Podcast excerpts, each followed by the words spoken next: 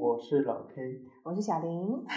我们今天呢，请到了一位嘉宾，叫小溪。小溪，你跟大家打个招呼吧。嗯哈喽，大家好，我是小溪。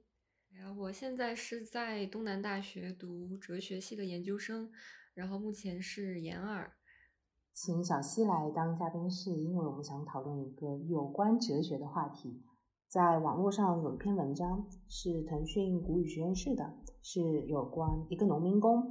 他读海德格尔，然后在网上引起了热议。我们就是看到这个文章，所以现在想要讨论一下有关哲学的问题。像我们身身边很多就是学哲学的同学，还有一些老师，其实大家都对嗯这篇文章是非常感兴趣的。你们里面是不是有对这个文章展开过很大的讨论？嗯嗯，其实嗯。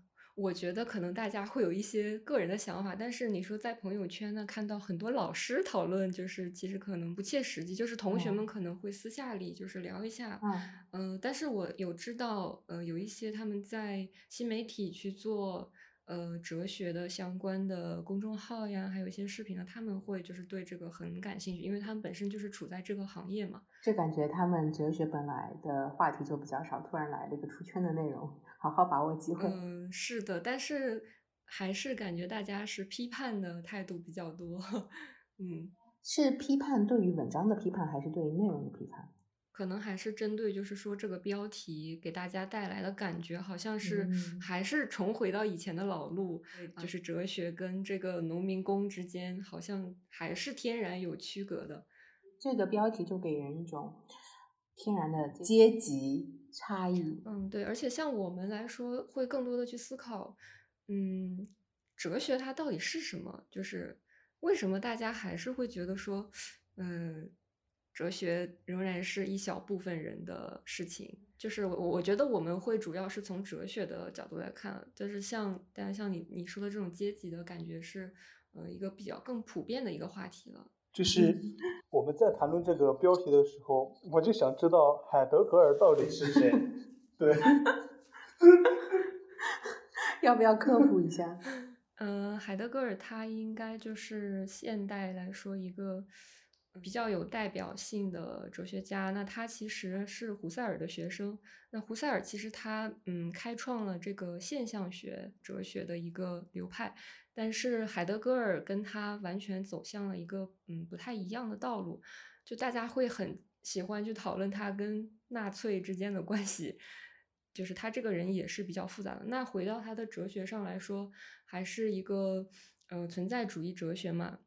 就像呃，这个陈直他在呃文章里面写的，就是呃，海德格尔说，虽然以前西方哲学都在讨论存在的问题，但是海德格尔就是去问了，为什么大家嗯都是只去讨论存在者，而没有讨论存在本身呢？所以他其实也是延续着呃整个西方哲学的传统，他在继续讨论这个问题，但是他用了一种不同的方式。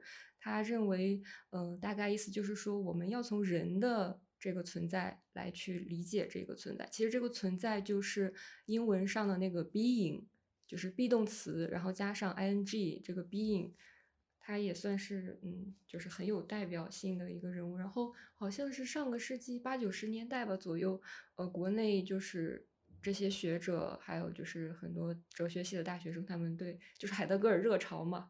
因为确实存在主义的这个话题，大家对于怎么存在于这个世界上，大家都很就是都很关心这个问题。对，也是上世纪八十九十年代，就是因为刚刚文革过去，改革开放，然后经受过文化贫瘠的那个年代的人，就会非常对这种讨论人自身存在的问题的一些哲学的话题非常感兴趣。海德格尔成为那个时代的畅销书。也是有一定时代原因。对对对，尤其是西方经历了就是一战、二战啊，然后就是大他们就是会更加去思考，嗯，相关的问题。其实，嗯，相对来说，嗯，德国其实本身就是一个他们的思想是比较，呃，深邃、比较难懂的。像我们知道的。嗯，黑格尔啊，就是 难懂的，就是很出名，然后对，然后但是就是呃，让人很奇怪的是，就是为什么这样一个民族，然后他是这个二战里面的一个，就是对这么大的一个罪魁祸首，哲学的一些学者，他们对这个问题特别特别关心。二战结束之后，这个德国的一个女哲学家叫做阿伦特，她有写过《平庸的恶》。一些军官呢，他们可能在审判他们的时候，他们就说：“我们也不知道自己做了那么多坏事，比如说屠杀犹太人。”他说：“我们只是在执行上上级的命令，就是艾希曼在耶路撒冷嘛。”然后他们对这个问题是非常非常关心的。那其实这个就是一个影射，就是整个西方他们对于这种人到底应该怎么存在，然后我们为什么就是做出这么。巨大的恶行，就是他们会有思想上的一些溯源。嗯，就是当时我不是聊做聊海德格尔的攻略的时候嘛，哈，然后就有一个很有意思的一个问题就出现出来了，就是海德格尔他不承认他自己是存存在主义者者，但是呢，他就是又把一个存在这个问题当做一个哲学问题来进行研究。就我就觉得这很矛盾。嗯，是的，嗯，这个其实也是一个，嗯，挺经常会看到的，因为就是哲学它太长，它的历史太长，然后它整个的内容太庞大了，我们。就是比如说，我们去给人为的去分类，说啊，这一派是叫做存在主义派，那一派是叫啊语言哲学派，然后那一派是搞传统的。但其实就像你讲的，海德格尔他自己不承认自己是存在主义者啊，福柯他也说他自己不是结构主义者。那像维特根斯坦啊，他是也是开创了这个分析哲学，然后语言哲学，但是他也不愿意与任何一个派别为伍。因为其实，呃，分析哲学、语言哲学，他们自己内部也有很多流派。比如说，而且维特根斯坦他自己早期和晚期的思想也是有很大转变的。他分别就是可能启发了不同的，像维也纳学派啊这种。它是一个普遍性的问题，就是我们在人为的去贴标签、去分类的时候，并不一定就展示出了哲学的全貌。这其实，嗯，我也是想稍微在这上面说，为什么我们如果是想了解哲学。不要去太，呃，从这种比如说哲学史呀，还有哲学的导论上去入手，因为你很容易就把它切割成一块一块。然后，但是你切割的时候出现的问题就是，像海德格尔他自己就站出来说了，我不同意你们这种切割的方式。那你怎么去了解哲学呢？就是最简单的，你去读他的书。但确实，哲学书很难读，但是我觉得你一定要去看了他的。书之后，你才知道他是一个什么样的人，你才知道他想表达的思想到底是什么，而不是说你只是简单的啊，他是存在主义者，然后就结束了。我我都想衍生一下了，这种贴标签的行为，我觉得都不是光在整个世界会有的，就在你整个我们生活的空间里面，各个领域都会有。就像契诃夫，他觉得他写的是喜剧，但是所有人都觉得他写的是个悲剧一样。嗯，是的，是的。就是当你在回看的时候，你往往会觉得说啊，这个人他开创了一个什么样的呃一个新的道路，然后他是一个什么样的里程碑。但是这是我们在后面更多的是对，对对对，你是站在这个呃时间线的后面，你再回头看，它并不一定是唯一的一个方式，只是方便大家去认知、去理解而已。嗯。一般来说啊，我们会去讲哲学研究的是一个个的问题，嗯，就是像嗯最早的一位西方哲学家叫呃泰勒斯，他是公元前六百多年啊，他是古希腊人，然后他其实没有不像我们想的啊，第一位哲学家他好像应该呃做出一个惊天地泣鬼神的一个举动，但是没有，他就是很简单，他就问了一个问题，就是世界是由什么构成的，就是我们。周围的一切的事物是由什么构成的？他就问了这么简单一个问题，然后他给出了一个答案。他认为万事万物都是由水构成的。那这就是哲学的开端。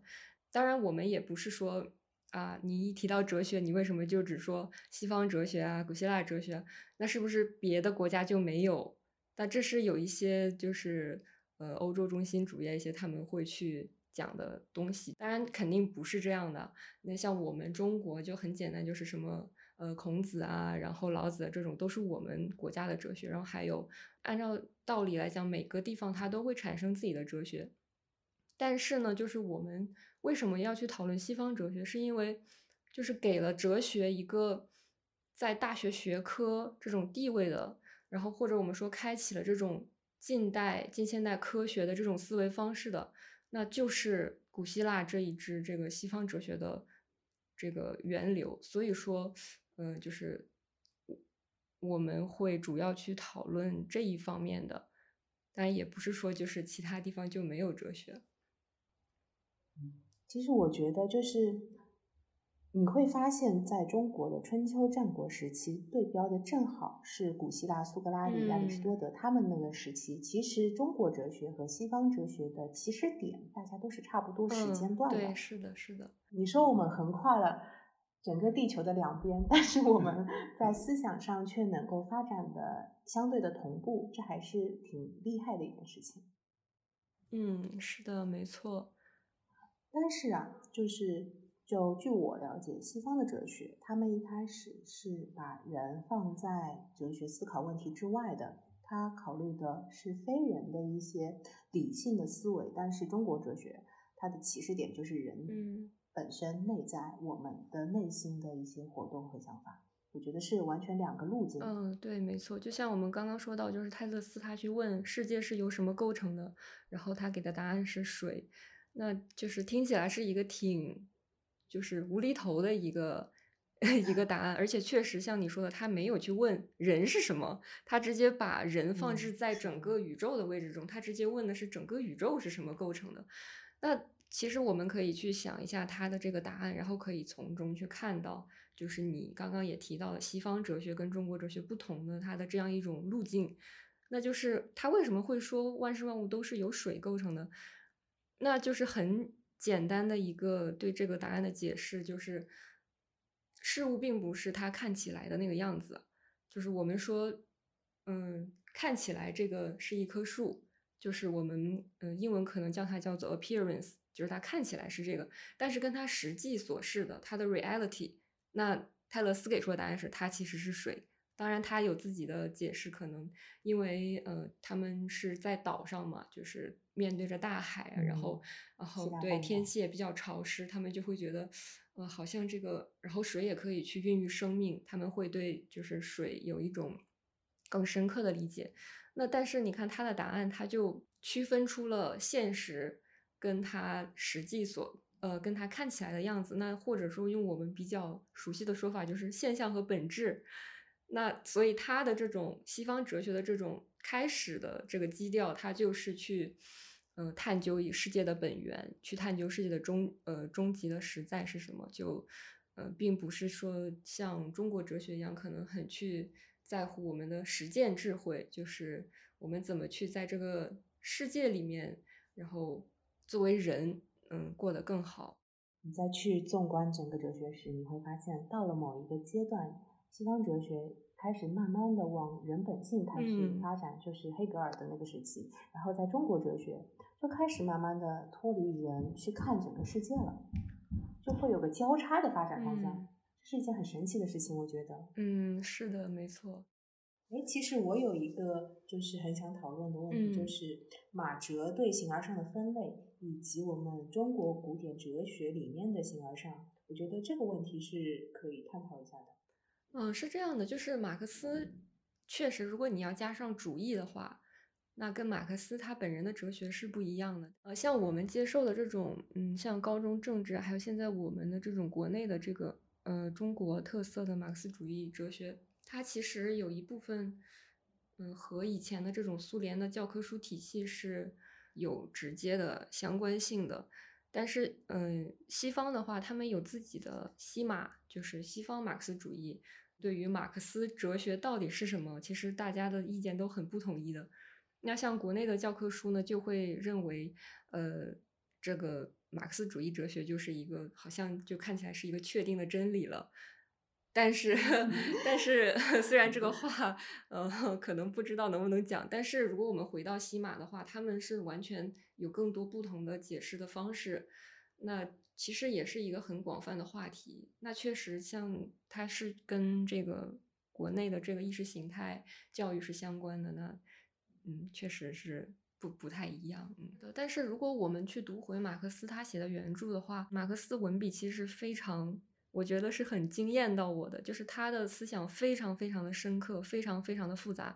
嗯嗯，确实教科书上他把很多东西，就像你说的，他写的很简单，他没有告诉你，呃，比如说，嗯，共产主义一定会取得胜利啊之类的这种话，他没 有，就是他。他没有给你去展开论证为什么。但是如果你去看马克思的原著，他是从他也是从西方哲学传统里走出来的，他有他自己的理论基础，他有他的论证的方式，他而且他比如说他讲就是宗教就是在人民头上的一种枷锁，他是站在整个哲学史的这个传统之中，然后去阐释出了他自己的哲学，那这就是另外一种。哲学的魅力，而可能就是没有像说教科书那样让人觉得很枯燥。当然，嗯，对，也很难去评价。他们确实像你说的，可能作用不太相同。嗯，那我们还是再继续讨论回刚才说的形而上。其实形而上学这个概念是，它并不是说啊，谁哪个位哲学家具体提出了啊，我现在开始要研究形而上学了。那形而上学它就是英文是 metaphysics。它也是，就是一个前缀，一个后缀。Meta 其实就是最近 Facebook 给自己改的名字，给给自己改了个名，对，然后这个名被诟病。对它这个 Meta 其实现在用的很多，它就是一个圆的意思。比如说我们说，对元宇宙，在中文的语境里面，是的，是的。呃，然后像在哲学里面呢，比如说会说元伦理学。元语言哲学就是说研究伦理学的伦理学，然后研究语言的语言，就是大概是这样一个意思。这个 metaphysics 它其实最开始呢只是一个嗯去编序的一个名称，什么意思呢？就是呃就是一个亚里士多德他写了很多很多的。书就是后人在编撰他的这些书，给他排序啊。比如说有一些他写了很多关于物理的呀，然后关于人的生物学啊，然后还有政治哲学啊，他写了很多。那再去编撰的时候，就是编到他写的，其实他是叫做第一哲学，或者叫神学，或者叫智慧。那这个人他在编撰这个的时候呢，他就会。不知道怎么命名了，所以他就提出了叫 metaphysics，其实就是在物理学之后。嗯，他其实强调的是一个作品的顺序啊。那但是呢，在这个他这样写了之后呢，metaphysics 就作为一个正式的哲学用语，然后就一直沿用到现在。那就是我们的我们所说的这个形而上，就是其实是日本学者。就是翻译过来的。那最开始它其实用的是我们的这个易传，易传里面有一句叫做“形而上者谓之道，形而下者谓之器”。那对，所以它其实是这样的一个呃最开始的起源。那西方的这个形而上学，它研究的主要问题呢，就是啊世界的最基本的特征是什么？呃，世界包含什么样的事物？然后还有就是说世界为什么是这样存在的？然后就世界为什么是现在这样一个世界？那还有就是在世界中人的位置是什么？那大概就是会研究这样的问题。嗯嗯，假如说我们现在还有哲学家去构建他的思想体系的话，他就是你的基底。那在这上面你才能够去说探讨。嗯呃，我们所谓的就是关于哲学内容的呃分类，比如说伦理学，然后还有宗教哲学，还有刚刚提到的科技哲学。还有逻辑学、美学、政治哲学这些，嗯，还有就是现在哲学其实它已经，它很少去做我们刚刚有探讨的这种 形而上学，就是很纯粹的内容。那很多都是跟一些比较呃其他的重要的学科的结合，比如说女性主义哲学、人工智能哲学，然后法哲学，就是探讨法律它的一些哲学的根基，然后还有体育哲学，就是你能想到的一切。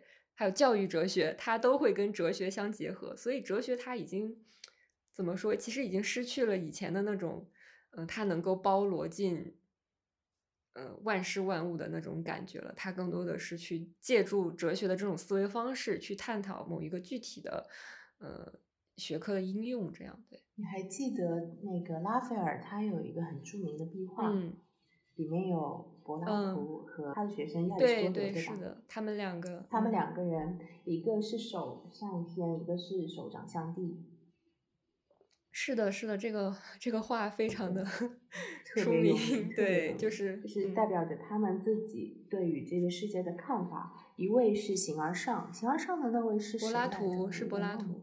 那么亚里士多德他就是相对的是形而下。嗯，对，是的，就是我们可以通过一个问题去理解他们为什么一个是向上，一个是向下的，那就是，嗯、柏拉图他把，呃，比如说我们会认为，呃，这个人是美的，那个事物是美的，那么柏拉图会认为他们之所以都是美的，是因为他们分有了美本身。就是他把这个美本身叫做美的理念。那其实如果我们去用呃，就是通俗一点的话讲，它其实就是我们所说的共性，可以就是大概这样理解。但是柏拉图会认为这个共性它是客观、独立存在于这个个体之外的，所以他的手掌指向上，因为他认为有一个所谓的这种理念或者叫做共向，他们构成的一个世界，他的手指是向上的。这对这就是柏拉图很经典的三重世界理论。嗯，是的，是的。然后亚里士多德他指向下，是因为他，嗯，有点就是，哼，不太买账吧，不太相信柏拉图的这个理论。他会觉得，就跟我们其实亚里士多德的思想跟我们是比较近的，就是会觉得你哪有这种东西存在嘛？他肯定是，他会觉得他他师老师有点神神叨叨的，肯定是是吧对，肯定是美嘛，美它就是在我们美就是在这个这个人里面，啊对，就是这样的。他不是说有一个所谓的客观独立的东西，然后在你之外，像柏拉图那样，所以他的手指是向下的。就是亚里士多德他是比较更适合我们这种现代人去理解的吧。像我们接受这种唯物主义的教育，然后会会觉得稍微嗯更能接受亚里士多德的多一点。嗯我突然想到，我们国内我们禅宗思想的一位集大成者叫慧能，嗯他不是有一句很知名的诗句，好像在什么题里面做过的感觉，就是区分 区分唯心主义还是唯物主义是那个吗？对对对，这就是的确是在政治题里面会有，但是我觉得我们可以剖开考试他问的问法，我们就单纯谈论一下这两个句子。他的原话是“本来无一物，何处惹尘埃”，然后他对标的是他的师兄神秀，嗯他的师兄说的是“时时勤拂拭，勿使惹尘埃”。其实我觉得这个神秀的思维方式就有点像形而下的感觉，然后慧能他有一点柏拉图给你的那种意味在。嗯，我觉得可以可以这样去理解，但是如果你回归到嗯哲学层面，就是严谨一点的理论层面，可能还是不太一样，因为嗯，就是禅宗他们有自己的，就是我们说佛学也是，就是哲学的，他们也有自己的哲学，那肯定不会是完全一样的，但是我觉得你也可以这样理解是没问题的。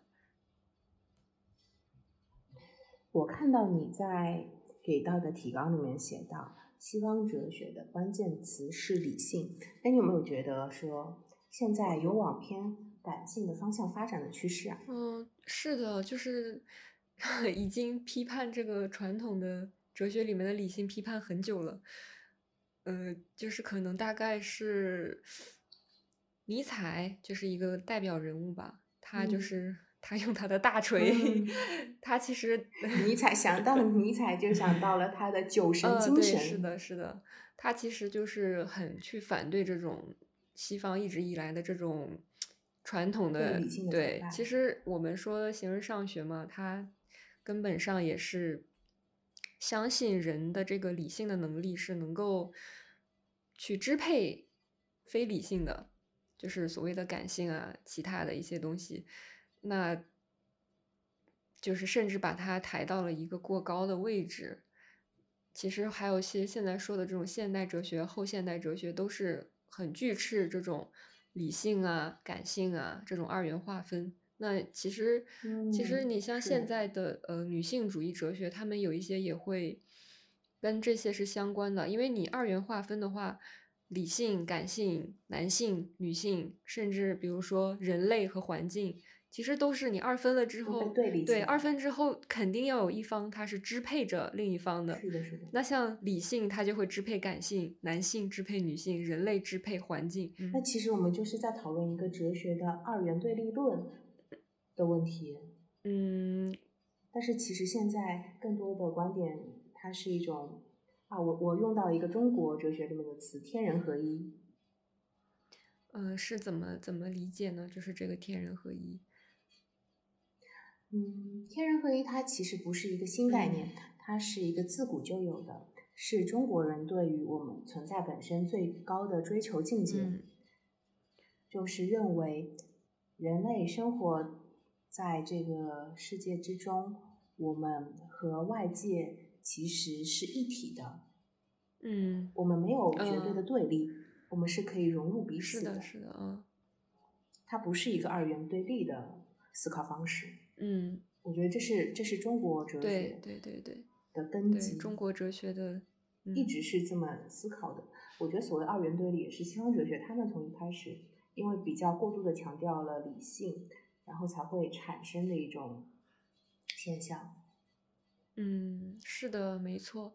呃，但是我们也不得不去肯定啊，他把就是从最开始嘛，亚里士多德开始，他们就是人，就是有理性的动物，人的这个有理性就是去跟动物比较出来的，人高贵就高贵在他有理性，所以他会一直去强调这个理性的作用。但是，嗯，我们也看到，确实在呃科技的发展出来，就是理性它也是占据了一个很就是很强的一个推力的这样一个角色吧。呃，但是到后面就是大家会有反思了，就会觉得过于强调理性了。像康德他就写了对理性的批判嘛，就是他认为理性应该对自己的能力做出一些限制，在我们能够嗯、就是运用理性的范畴呢，呃范围里面，我们去运用理性，但是有一些是我们的理性达不到的，就是其实一直也在强调理性的这个界限。有可能我是觉得比任何的科学都更加接近哲学的就是宗教。嗯，可以这样说，但是如果我们在西方哲学里面来看这个问题，还是就是为什么要强调理性是关键词？你怎么把宗教和哲学区分开？那你就看，当嗯大家都在讨论上帝的时候，哲学家他是在采用理性的方式，他去推理，他去他有逻辑的论证，他在这样探讨上帝。我觉得我还有一种就是更加宽泛的分类方式，嗯就是在研究哲学的时候是一个自我形塑的过程。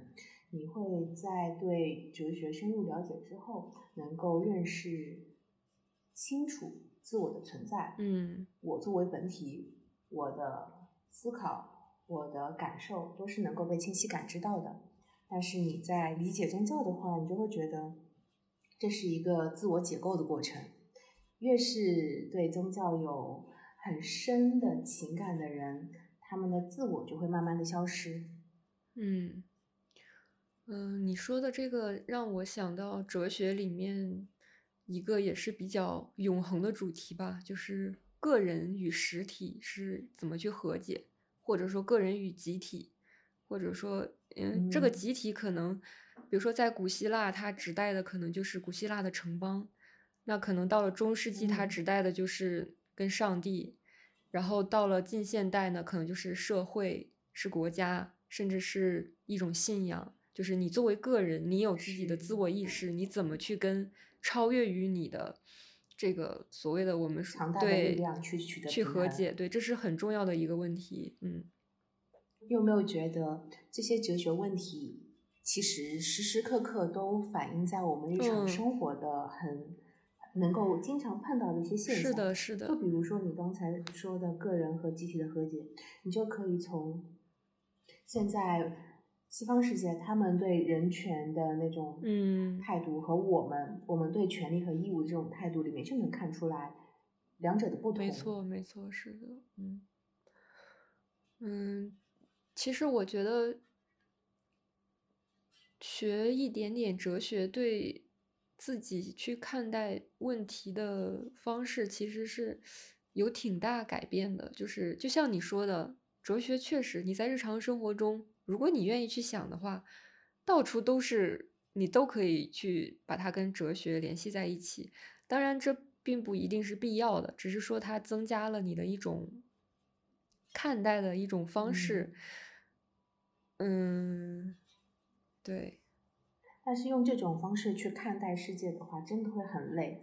一方面是会觉得你对于这些事情你有你的看法，但是你没有办法去改变它；另一方面又会觉得，为什么会有那么多这么愚蠢的人 说出这么多愚蠢的话？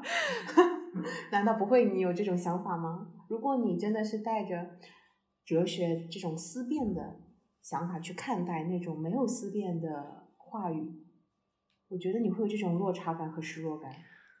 对我来说更多发生的情况是像你刚刚讲的那种无力感。嗯，困扰我的更多的就是像我说，为什么我会和觉得看了陈直那篇文章，我体会到了同样的无力感，就是像他在，因为因为要首先说一下，就很多人抨击这个文章嘛，然后陈直他自己也说了，他并不知道，嗯，就是这个文章会以这样的嗯形式发布，所以是以第一对人称叙述的方式去发布。对对，所以，所以我又去豆瓣上找了一些他的发布的动态，就是结合着来看呢。就比如说他在那个文章的自述里面，就是有说，我学哲学没有任何所谓的现实的目的，绝对没有。如果有的话，那是一种悲哀。然后他说，但是我不觉得哲学是无用的，哲学能改变人的存在，至少可以改变自己对世界的理解。是根本的改变。然后他下面还有就是说，有一段时间他被哲学伤透了心。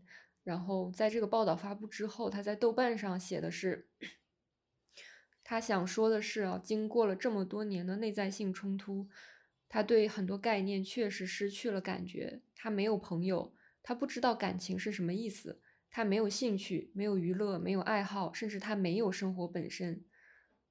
哲学不是他的爱好，也不是他的兴趣所在，也不是他的生活。哲学对他来说是什么？或许只是通往某种他现在还不知道的内容的道路。那这个是他在十一月二十一号发的，其实就算是他最近的一种嗯、呃想法的反应。看了这个文章，就是更多感受的是陈直的这些表达。我可能并不在乎他是不是一个农民工，就是在我的。其实我觉得我们有什么区别吗？他是一个农民工，以后我毕业了，我同样，当然确实，你从我们都是一个打对工。其实，对对你打什么工并不是那么的重要。对，就是确实我们的物质条件、我们的工作环境是不同的，但是如果我们用哲学的眼光去看，呃，心灵的这种贫瘠的状态上，是我们是一样的。就是陈直的这些话让我觉得。很就是感触很深，因为不得不说我的某想法某种程度上跟他是类似的，就是我其实是算半路出家学哲学，我并不是说本科就是学哲学的。那其实哲学现在已经是非常规范化的一个学科了，你不能指望说啊，我来大学读哲学专业是为了解决我的人生困惑。虽然 虽然很多人都会这样说，但是。这是不可能的，这是一条错误的路，就是呃，不能抱着这样的目的来去读哲学专业，因为它已经变成了一种具有就是十分严谨的那种规范的一个学术的学科。它的目的不是去为了解答你的人生的困惑，它的目的是为了更清楚的论证问题。所以，如果抱着这样的态度去学哲学，其实是可能会产生，就像陈直说的，他失望了。我曾经我也失望了，当然，可能我们 失望的程度和内容是不同的，但是多多少少，你抱着这样的目的去学哲学，可能都会失望。哎，就像我觉得你这个说的非常有意思，哲学在现代学科建设的过程中，已经对人生解惑答疑的功能已经逐渐消失了，更多的是一种逻辑的培养、逻辑的训练，告诉你去怎样的能够更好的论证、回答一个问题。嗯，是的，没错。像现在的话，以前就是牛顿、爱因斯坦他们的一些理论，就是对现在就是。影响会非常大，记认识他们的人，记住他们的人也会很多。但是像刚刚说的黑格尔啊、康德啊、尼采之类的，就是知道他们的人就很少。你会觉得这很不公平吗？其实，其实我觉得像尼采、康德、黑格尔，他们并不像你说的那样没有人知道。我觉得他们在某种程度上可以跟牛顿，甚至是可以跟爱因斯坦平分秋色的存在。只不过是各自的领域不一样，然后被认识、被社会认识的群体不一样。嗯，哲学它探讨的问题是很多问题都是从古至今的，甚至我们说跨越国家、跨越民族都是同样的。就嗯，比如说我，我就是入学以来比较关注的这个自由意志的这个方向，我觉得这个问题是这是人类的一个问题，它并不是说是细哲的问题、中哲的问题、马哲的问题。它是所有人的问题，我可以大概就是通过讲这个问题，然后我们可以去知道，就是为什么哲学它是所有人共通的一个话题，它有的时候并不一定是被流派呀、被国别呀、被时间呀这些所划分的。那就比如说，就是我为什么去关注自由意志这个问题呢？是因为，嗯，我一直都很在我成长过程中，我也是很好奇，就是我为什么长成了我现在这样。就很多时候其实对自己不太满意，就是我为什么性格是这样，然后到底谁影响了我，到底谁让我成为现在的我？就是什么叫自由意志？什么叫做嗯，我应该在多大程度上为自己负责？那就比如说很简单，我想做的所有的事情，比如说我我想要为人民服务，然后我想要。我要在就是努力拼搏，我赚钱养家，我要过上好的生活。那这个是比较积极的事情。当然还有一些负面的，比如说我想犯罪，我想伤害比想想伤害其他人。那这些所有的由我去实施的这些行动，我作为行动主体，我想做的事情，真的都是我想做的吗？那如果这个答案不是的话，那这一切是谁来负责的？就那我想做的这些事情，如果不是出于我，那还有什么意义？就是我们大概可以这样去理解这个自由意志的问题。就是你的原因里面有多少部分是完全真正取决于你自己？是的，还是你会受到其他外界各种的影响？是的，是的。如果外界影响的部分大于你自己的自我的话，那这算不算你的自由意志？嗯，对对，那就是说。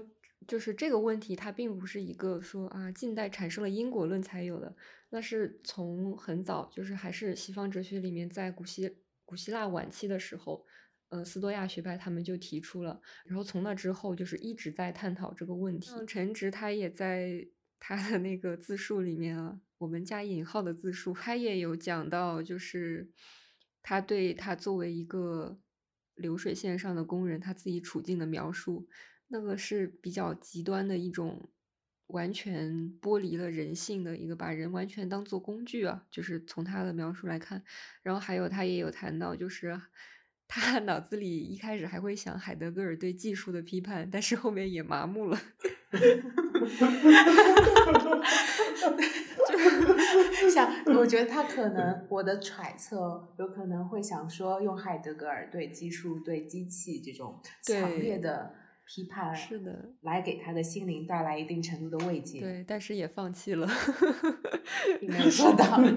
就是这就是这就是哲学的一个现状吧。就是我们不要去觉得说哲哲学是救命稻草，但不是的。就可能有可能就是在你明白了这个现象，但是你又没有办法改变的时候，它会让你觉得更加的无力。嗯，是的，我觉得哲学它给人的一个，它是给人提供一个起点的。就是像我刚刚有谈到自由意志的问题，那我个人就是对自由意志的理解，我也是最近就是形成的一个我自己的一个想法，就是什么叫做自由意志呢？首先，其实就是你把自己抛抛掷在一个彻底孤立无援的一个境地，那是自由。自由不是像我们想象的，是一种很幸福的状态，自由是一种。很痛苦的状态，因为你把你支撑你日常生活所有的信念，你都把他们加以怀疑，加以刨根问底，然后可能就加以放弃了。那在这个时候，你凭借什么生活呢？你发现你只有一个自由意志。那所以我说，这是哲学能提供给我们的一个起点，但是哲学不是给你提供接下来的路的一个。呃，一个支撑，接下来的路要怎么走？是我我个人还是觉得要依靠你自己的人生体验，然后你去逐渐去完善。嗯，哲学它给到我们的起点是我们内心的起点，但是就像陈直这样，他的确有了内心的起点，但是他的外在的生活并没有随着他的内在的想法的改变而发生同等的改变。我觉得这就是造成他现在生活非常割裂、非常痛苦的原因所在。是的，是的，但是我们确实也不能要求哲学做的更多了。嗯，哲学的确做不了更多。其他的 其他的事情，就我觉得是只能靠人。对，是这个整个环境、整个制度，是我们很难去改变的一些东西。嗯，这话题太。有点情绪，有点向下。呃，我给大，我可以给大家讲一个小小的故事。我不知道你们有没有听过，就是柏拉图他的洞穴隐喻，就是说，嗯，有一群人，他们生活在山洞里面，然后呢，他们所见到的世界呢，就是，呃，向前看，他们前面有一一面墙壁，上面有各种各样的剪影，就类似于我们看的皮影戏那种东西。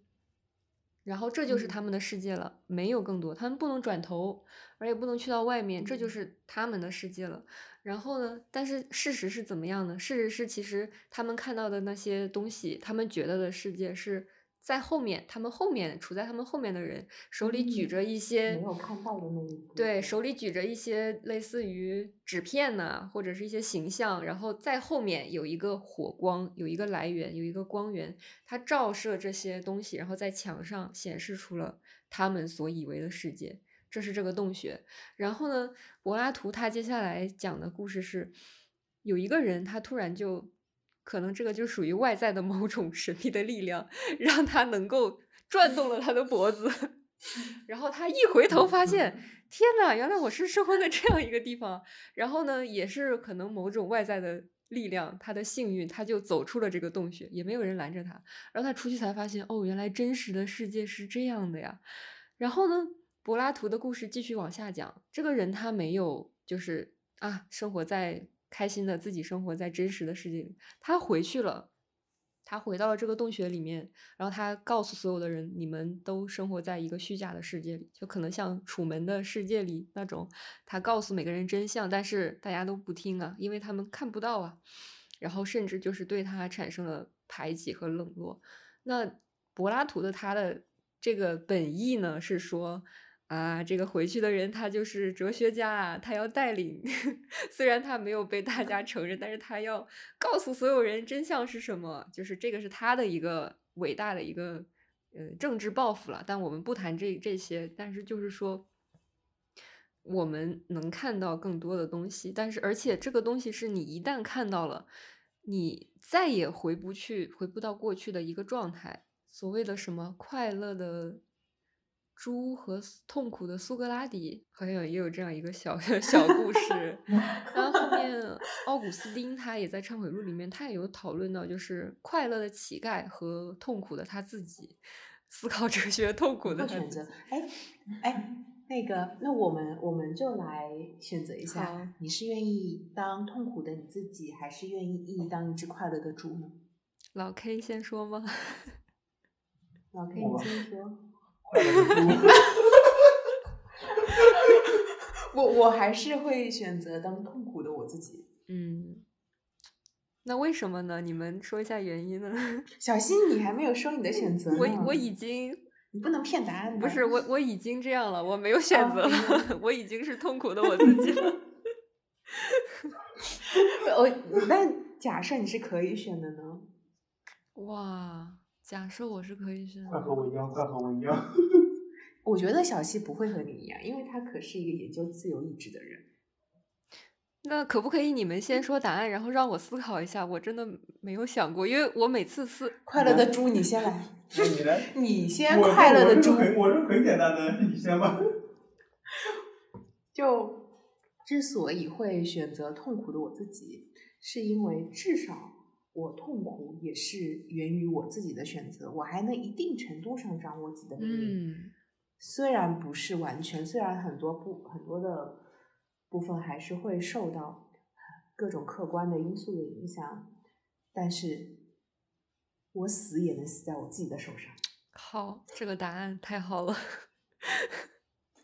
快乐的猪，你说？我是觉得，活的吧就应该简简单单的、快快乐乐的，就是想干什么就做什么，对吧？我觉得你不，你想吃就吃，想喝就喝，然后想发情就发情，你是觉得这样子就很好吗？这不是很很单纯的人性吗？这不是人性，这是兽性。没有，我是这么想的。我不想活得太痛苦。我觉得人性就是想吃的时候不吃，然后想喝的时候不喝，人性就是很痛苦的。好，小溪，你来，你思考完了吗？嗯，让我听完你们 听完你们两个的答案，我觉得好像都挺有道理的，然后我好像更难选择。对啊，自己开心不就好了吗？嗯，但是确实啊，如果有一个比较理想的状态下，我能够真的摆脱掉一切，让我有机缘去成为一个痛苦的人，就是我真的是很快乐的那种环境，我觉得我也愿意做一只 快乐的猪吧。但是，就是问题在于，现实生活中给就是可能每一天每一刻都会给我太多的机缘，告诉我我并不快乐。就是哪怕我没有开始去思考哲学，我不知道你们理不理解我的意思，就是我没有那个条件去做一个快乐的猪。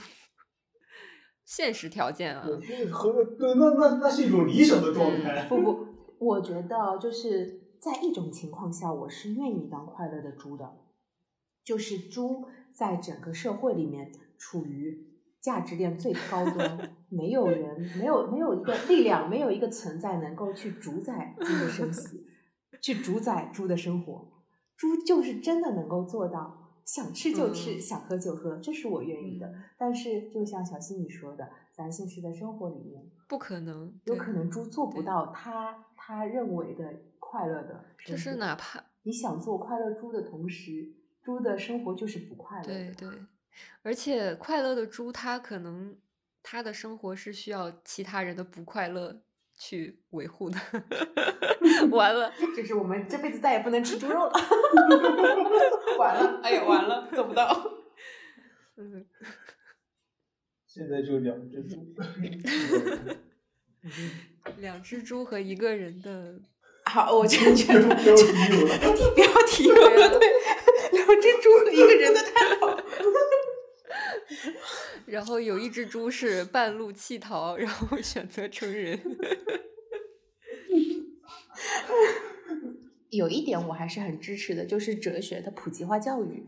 就是意识形态这个问题，就是我觉得没有办法。就是不允许有太多其他的我我思想吗？其实是觉得哲学其实是摆脱意识形态是的存在，是的它不应该是归属在意识形态领域，而是非意识形态领域。对我的我的人人类智慧对我的意思就是在现在这种意识形态教育的环境下，你很难让每个人都去学哲学。